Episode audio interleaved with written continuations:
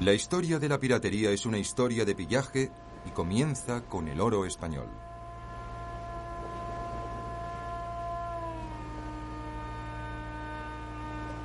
Cuando Colón llegó al Nuevo Mundo en 1492, encontró una tierra llena de riquezas inesperadas. Los españoles, con el beneplácito de la Iglesia Católica, saquearon sistemáticamente los tesoros de incas y aztecas. El oro se fundía en doblones y escudos, que llegaron a conocerse con el nombre de piezas de A8, los cuales, recién salidos de la ceca, se cargaban en los galeones y se enviaban a España. Otros países europeos que envidiaban estas nuevas riquezas, pero que al mismo tiempo deseaban evitar la guerra a toda costa, encomendaron a aventureros apropiarse del oro español. Estos ladrones con licencia fueron conocidos con el nombre de corsarios. El más despiadado de ellos, apodado el dragón por los españoles, era Sir Francis Drake. Drake estaba dispuesto a desafiar el dominio español en el Nuevo Mundo.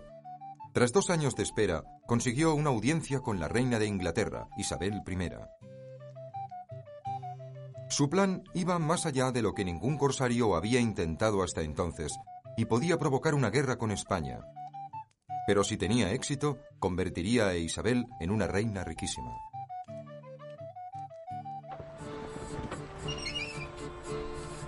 El 13 de diciembre de 1577, Francis Drake se hizo a la mar con su flota de cinco barcos. Mantuvo su destino en secreto incluso para su tripulación.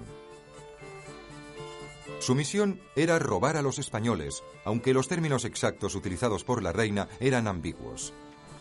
El buque insignia de Drake, el Golden Hind, solo medía 30 metros de eslora y 6 de manga, pero era muy veloz y estaba bien armado. Cuando una réplica exacta de este famoso barco se hizo a la mar hace algunos años, se pusieron de manifiesto inmediatamente las duras condiciones de la vida a bordo. En 1974, el capitán Adrian Small repitió el viaje del Golden Hind a través del Atlántico. Muy pronto, Small pudo apreciar los conocimientos de Drake como navegante. Tras cruzar el Atlántico, su paso hacia el Pacífico se veía bloqueado por una de las zonas marítimas más peligrosas del mundo, el Estrecho de Magallanes.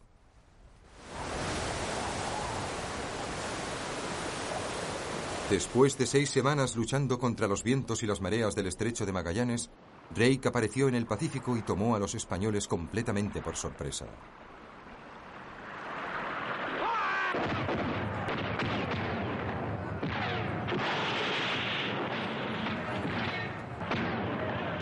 Drake ascendió por la costa de Sudamérica atacando a los galeones llenos de tesoros y saqueando las indefensas ciudades. Pronto supo que el barco más rico del Pacífico navegaba justo delante de él.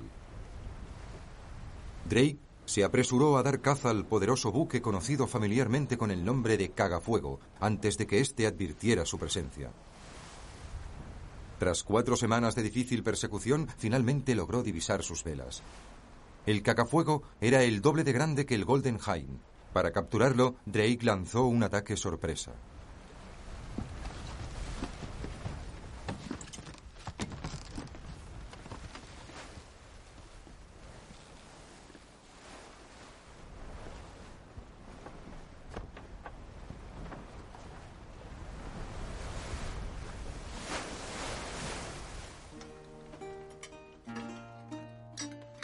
Al término de la sangrienta batalla se sirvió la cena. El invitado de honor era el capitán español derrotado. Mientras corría el vino, el cagafuego fue despojado de sus riquezas.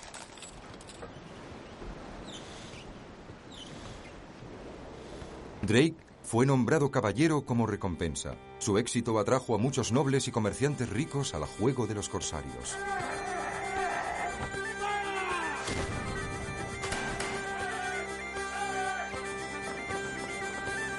Solo en un año zarparon mil expediciones de corsarios. Sin embargo, para tener tanto éxito como Drake, los corsarios primero tenían que igualar su pericia como navegante. Haciendo mediciones con regularidad del ángulo del sol en el horizonte, los piratas navegaban a través del Atlántico siguiendo una línea de latitud hasta que divisaban tierra. La parte más peligrosa del viaje llegaba cuando tenían que navegar por aguas poco profundas.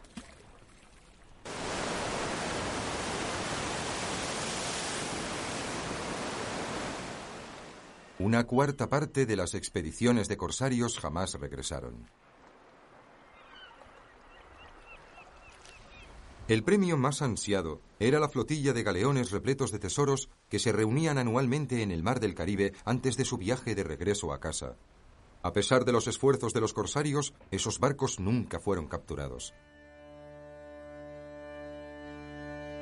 Aquellas islas dominadas por los españoles atrajeron un nuevo grupo de colonos que con el tiempo dieron vida a una personal adaptación del arte de la piratería. Hacia 1620, varias naciones europeas habían establecido puestos avanzados en el Caribe y lucharon por apoderarse del territorio bajo dominio de los españoles, que consideraban ese grupo de islas un don divino y su propiedad exclusiva. En la isla de la Española se había establecido un grupo de cazadores de jabalíes franceses. Aquellos hombres llegarían a conocerse como bucaneros, de bucán, nombre dado al proceso de ahumar la carne.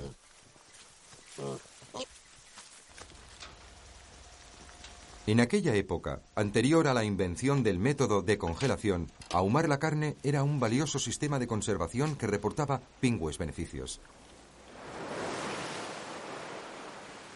Aunque los galeones que pasaban compraban la carne de los bucaneros, a los españoles les molestaba la presencia de aquellos cazadores rebeldes y en 1630 les expulsaron de las montañas.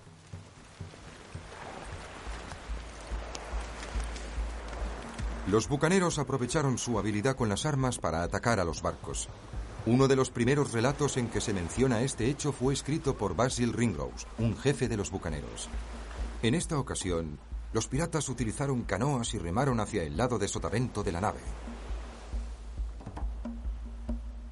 Usando largos mosquetes, dispararon contra el timonel y los marineros que se ocupaban de las velas, a fin de que la nave perdiese la ventaja del viento y sus velas se desinflaran.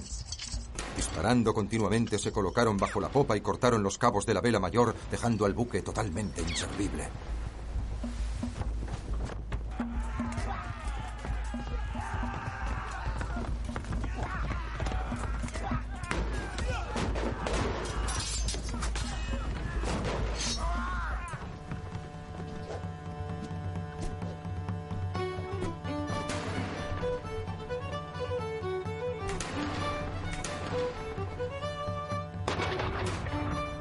Táctica de los bucaneros era tan sencilla como eficaz.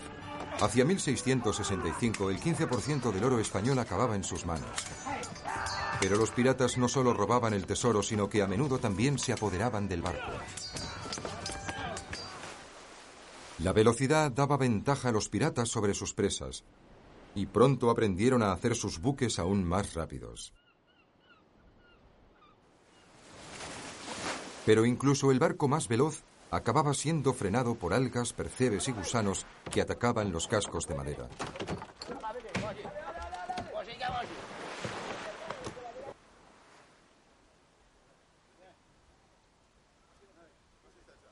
Entonces, como ahora, la única solución era llevar a un dique seco el barco y arrancar los gusanos y percebes, una operación llamada carenar. Pero cuando los piratas carenaban sus barcos eran extremadamente vulnerables a las fragatas españolas, así que necesitaban refugios seguros.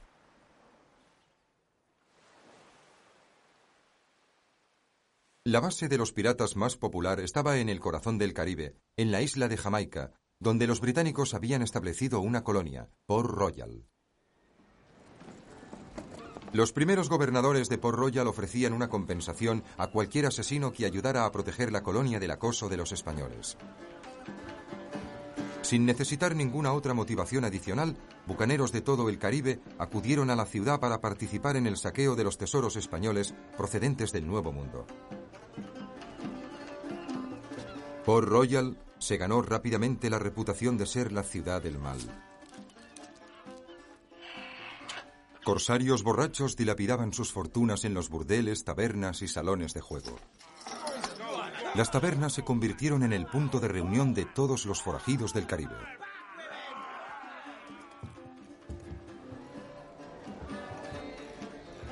Un predicador recién llegado de Inglaterra describió así lo que encontró. Puesto que la mayor parte de la población está formada por piratas, asesinos, prostitutas y algunos de los individuos más viles de todo el mundo, sentí que mi presencia era completamente inútil.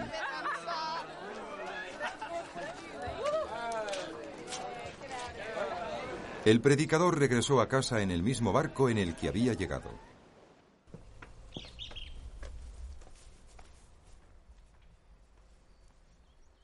El hijo más famoso de Port Royal fue un galés.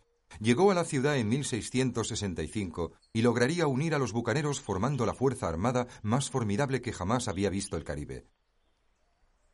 Su nombre era Henry Morgan.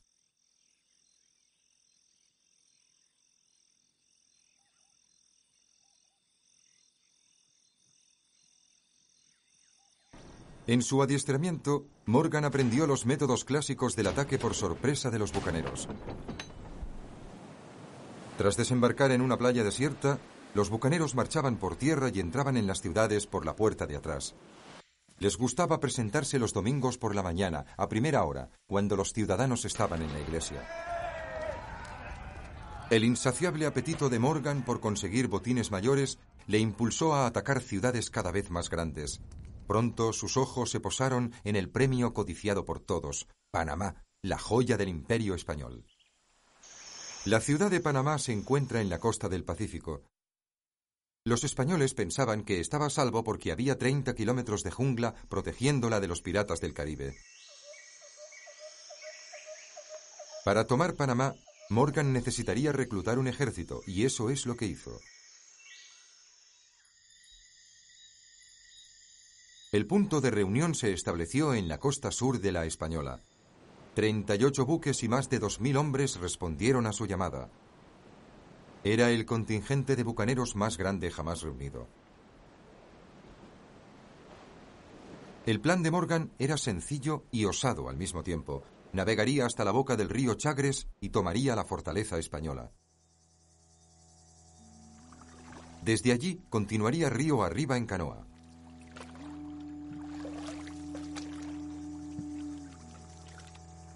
La intención de Morgan era coger a los españoles completamente desprevenidos.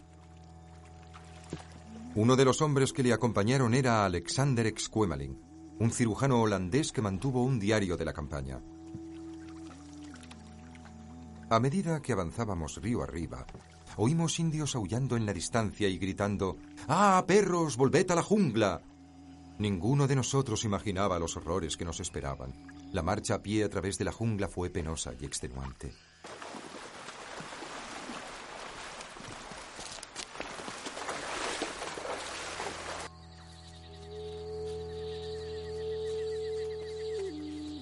No solo los insectos y las sanguijuelas causaban estragos entre los bucaneros.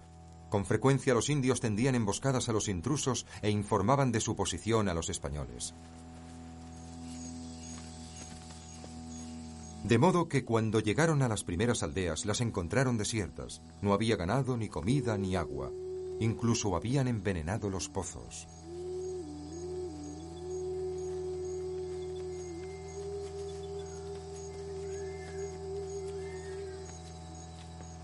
Los bucaneros estaban tan hambrientos que se vieron obligados a comerse sus propias botas. Primero cogieron el cuero y lo cortaron en pedazos. Luego lo colocaron entre dos piedras y lo frotaron, metiéndolo con frecuencia en el agua del río para ablandarlo. Finalmente rasparon el pelo del cuero, lo hirvieron, lo cortaron en pedazos más pequeños y se lo comieron, ayudándose de frecuentes tracos de agua. Los que nunca han salido de la cocina de su madre se preguntarán cómo estos piratas pudieron tragar y digerir esos pedazos de cuero.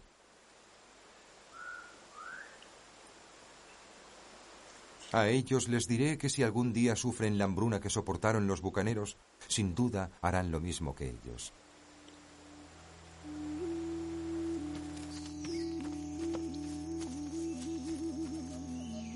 Tras nueve días y treinta kilómetros de marcha a través de la jungla, los famélicos bucaneros llegaron finalmente a la gran llanura que se extiende ante la ciudad de Panamá.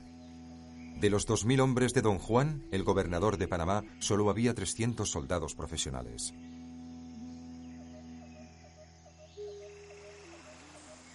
Cada bando tomó sus posiciones en el campo de batalla. Los bucaneros avanzaron por el este de la ciudad para que el sol cegara al enemigo. Una maniobra de distracción de Morgan confundió a los españoles rompiendo sus filas. El resultado fue desastroso.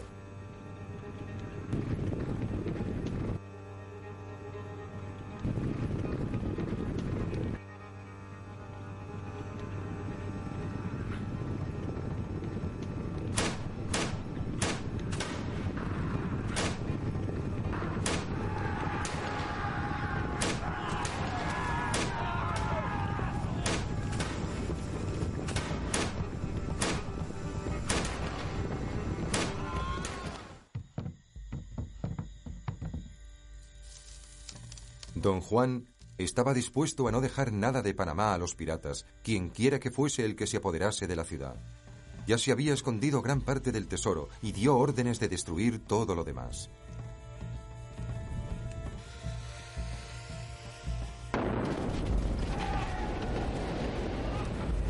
Durante varias horas se desató el caos, mientras los soldados españoles incendiaban su propia ciudad. Cuando llegaron los bucaneros, sus esperanzas de encontrar el tesoro se desvanecieron entre las llamas. Saqueando casa por casa, torturaron a los pocos que se quedaron, que se negaron a entregarle su oro. Pero el tesoro más valioso aún seguía oculto. Mientras los invasores se acercaban a la catedral, un avispado fraile cubrió con una capa de cal el gran altar dorado.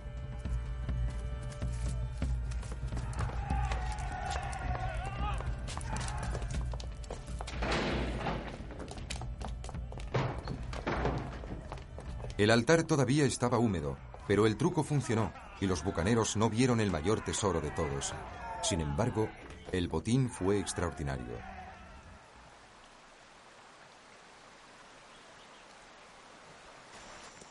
La parte del tesoro de Panamá que Morgan guardó para sí sigue siendo un misterio.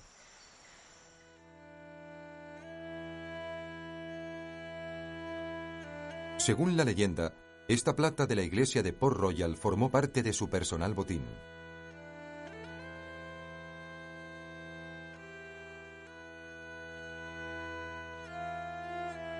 Para España, la pérdida de estos tesoros fue trivial comparada con las consecuencias políticas que conllevaba para su imperio.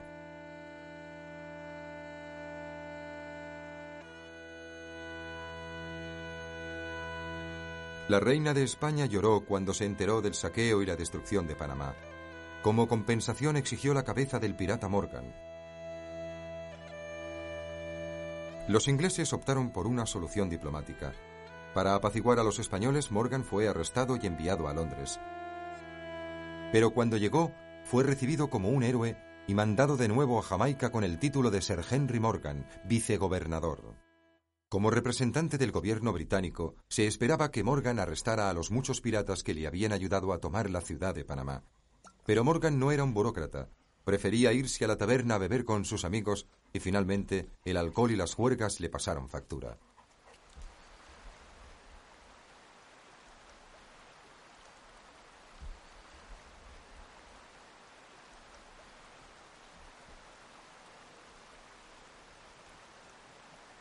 Morgan murió el 25 de agosto de 1688. Se disparó una salva de 22 cañonazos y se decretó un día de fiesta nacional. Fue la última vez que un pirata sería homenajeado en una colonia británica. Cuatro años después, Port Royal se enfrentaría a su propio juicio. En 1692, la tierra se abrió y la mitad de la ciudad desapareció bajo las aguas en un gigantesco terremoto. Miles de personas murieron.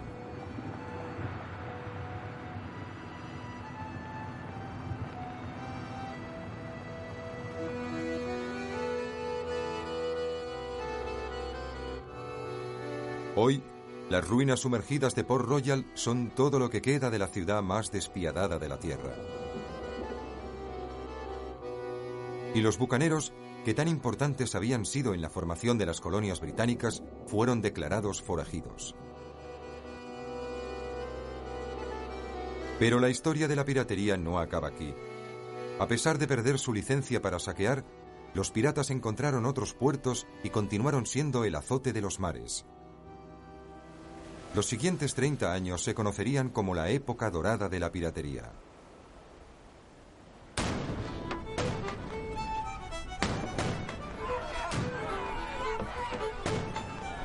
Los piratas de la época dorada consideraban todos los océanos como su campo de operaciones, y en especial las vulnerables rutas comerciales abiertas desde Europa hacia las colonias.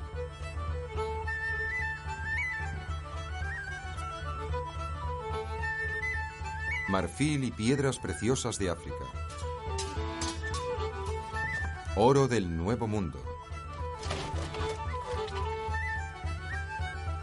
Sedas y especias de la India todo cruzaba las aguas de los océanos en la panza de indefensos galeones y los piratas sacaban el máximo provecho.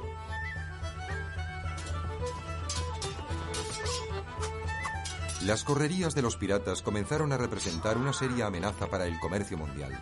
Pero las armadas europeas estaban demasiado ocupadas librando guerras unas contra otras para poner remedio. Consciente de ello, un viejo lobo de mar presentó una propuesta al gobierno británico. Su nombre era William Kidd. Kidd era un corsario retirado que vivía en Nueva York cuando obtuvo la autorización para dar caza a los piratas. El gobierno no sospechaba sus verdaderas intenciones. Antes de que pasaran dos años, se convertiría en el pirata más célebre del mundo. La transformación de William Kidd de cazador de piratas en pérfido pirata comenzó en las tabernas de Nueva York, donde Kidd contrató a su tripulación. El trato que ofreció a esos hombres fue insólito. No habría pagas, solo una parte de todos los botines capturados. Si no había presa, no había paga.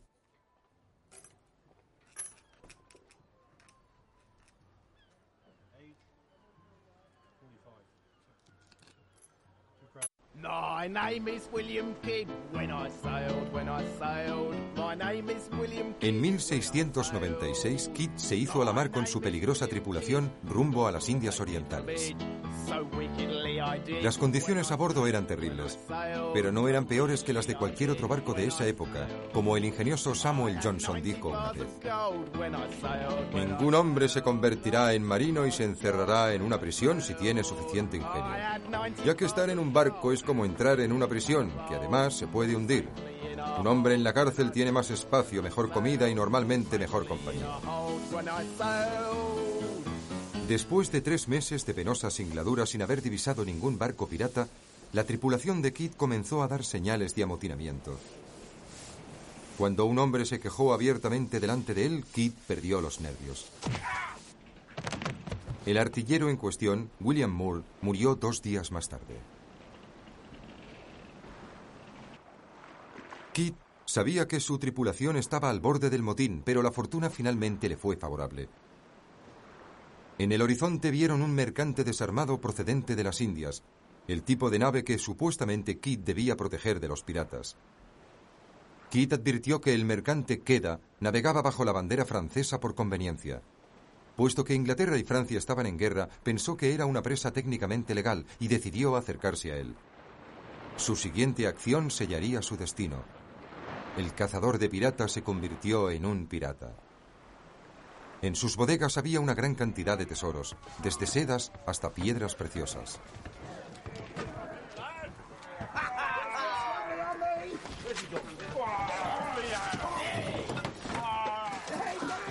Abandonó su viejo barco y desplegó las velas rumbo a casa.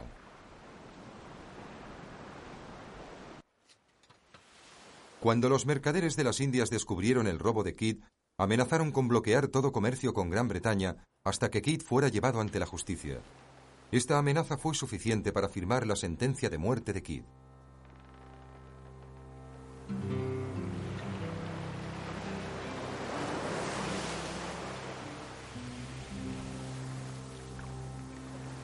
Cuando llegó a los oídos de Kidd que era el pirata más buscado del mundo, tomó medidas para esconder el botín.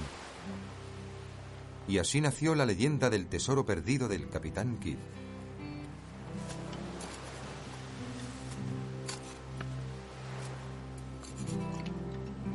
Se dice que lo escondió en una isla del mar del sur de China. Jamás se ha encontrado nada.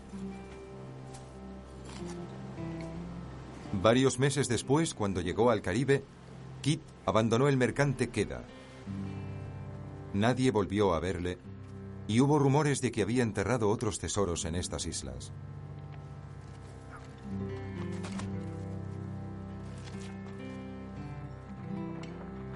En otoño de 1699 se le vio de nuevo a bordo de un pequeño balandro en el estuario de Long Island. Aquí, en las Islas Gardiners, es donde se ha encontrado el último de sus tesoros enterrados. Pero Kit no regresaría a las Islas Gardiners. Fue arrestado y enviado a Londres para ser juzgado. El tesoro recuperado se usó para pagar a los inversores de la malograda expedición. Hoy solo se conserva una pequeña parte de ese tesoro.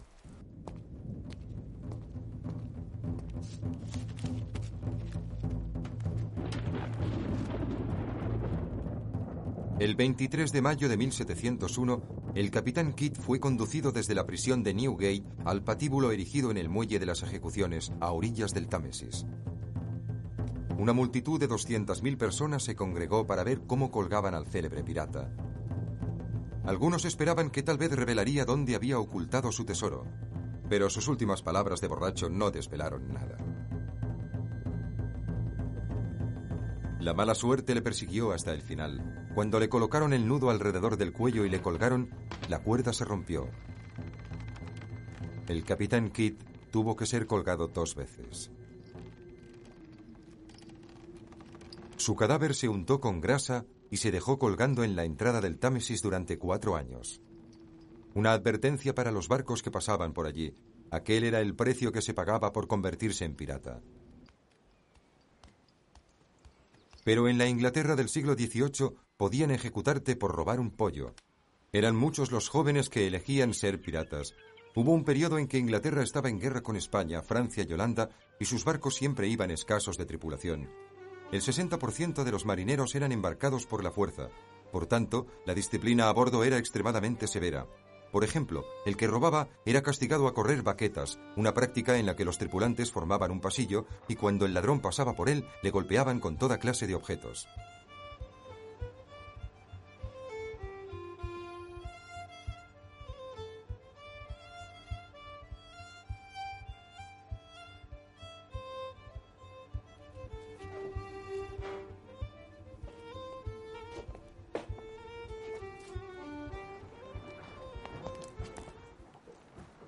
Ofensas más graves se castigaban con la flagelación. Un marinero sentenciado a ese castigo recibía el placer añadido de hacer el gato de nueve colas que sería utilizado para fustigar al reo. En la Armada, la flagelación solía tener lugar los domingos después del servicio religioso. La tripulación del barco se reunía en la cubierta para presenciar el espectáculo que podía prolongarse durante una hora, era un buen modo de controlar ese 60% de la tripulación que no quería estar allí, para que aprendiesen dónde estaban los límites, como los niños revoltosos.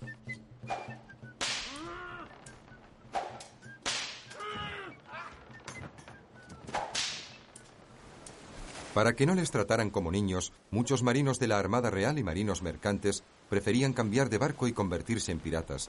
Así se unían a una brigada internacional compuesta por gentes de muy diversa procedencia.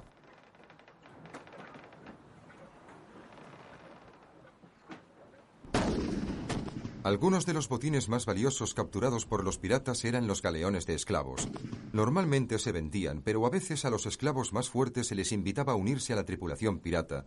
Para un esclavo negro convertirse en pirata era una oportunidad única, porque a bordo de los barcos pirata eran tratados como iguales.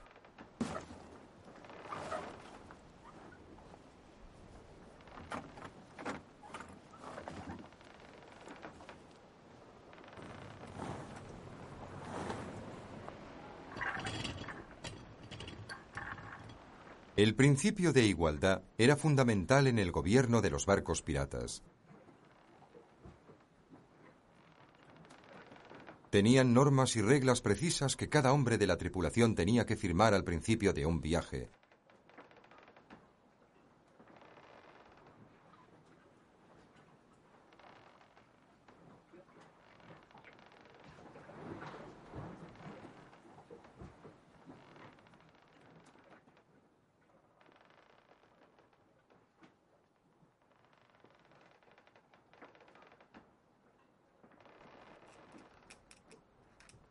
Para conseguir una fortuna semejante, los piratas navegaban en los mares más ricos del mundo. El Caribe era el terreno de caza perfecto para los piratas. Treinta años después del declive de Port Royal, los piratas crearon una nueva base en el Caribe. La isla de New Providence, en el archipiélago de las Bahamas, se convirtió en una república pirata, gobernada por los propios piratas.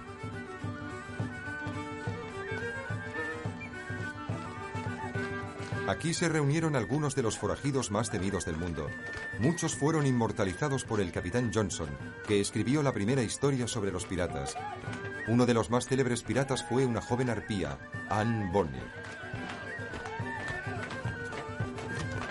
Bonnie era la hija ilegítima de un procurador y había deshonrado a su padre huyendo con un marinero.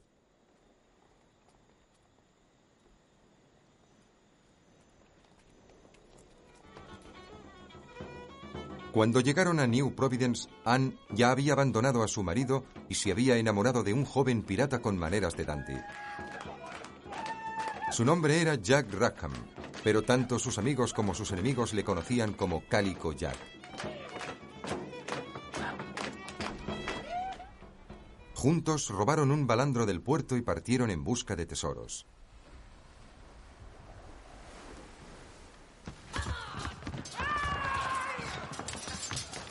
A los pocos días la fortuna les salió al encuentro y atacaron un mercante holandés que se dirigía a Jamaica. La única persona que sabía hablar inglés a bordo era un delicado joven que enseguida atrajo la atención de Anne. El nombre de ese chico era Mary Reed.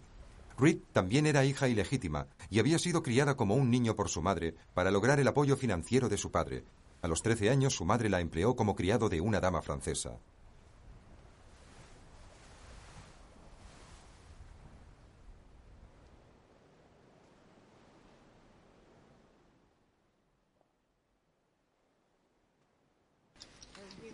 Harta de las tareas domésticas, Mary huyó a Flandes, luchando en el cuerpo de caballería en la Guerra de Sucesión Española.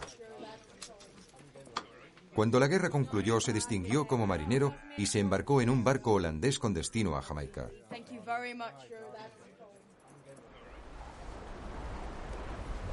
¿Cómo logró Mary Reed ocultar su verdadera identidad en un pequeño barco lleno de hombres? Cuando Anne Bonny y Mary Reed estaban en el mar, se encontraban al margen de las convenciones sociales. Los hombres las aceptaban como iguales y aprendieron a respetar su ferocidad en el combate. Cuando finalmente fueron capturadas por una fragata inglesa, sus compañeros se refugiaron en las bodegas, dejando a las dos mujeres solas en cubierta, luchando como demonios.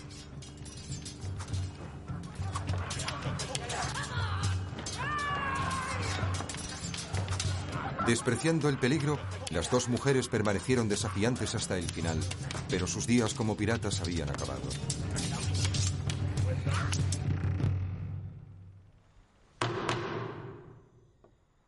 Por tanto, las mencionadas Mary Reed y Anne Bonny, alias Bond, planearon junto con Jack Rackham asaltar y robar A medida que trascendían detalles del proceso, las osadas hazañas de Anne Bonny y Mary Reed se convirtieron en leyenda.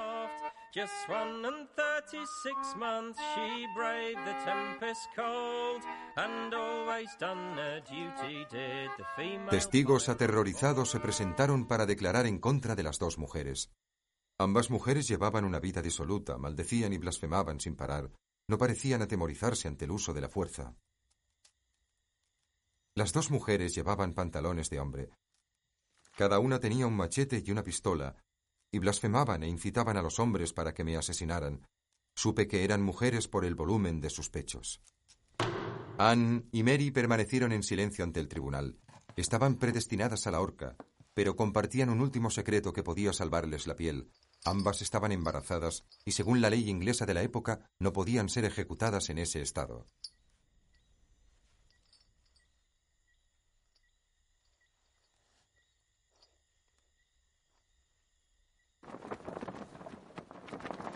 Las vidas de las mujeres pirata pasaron al folclore, mientras en el Caribe las cosas continuaban como siempre.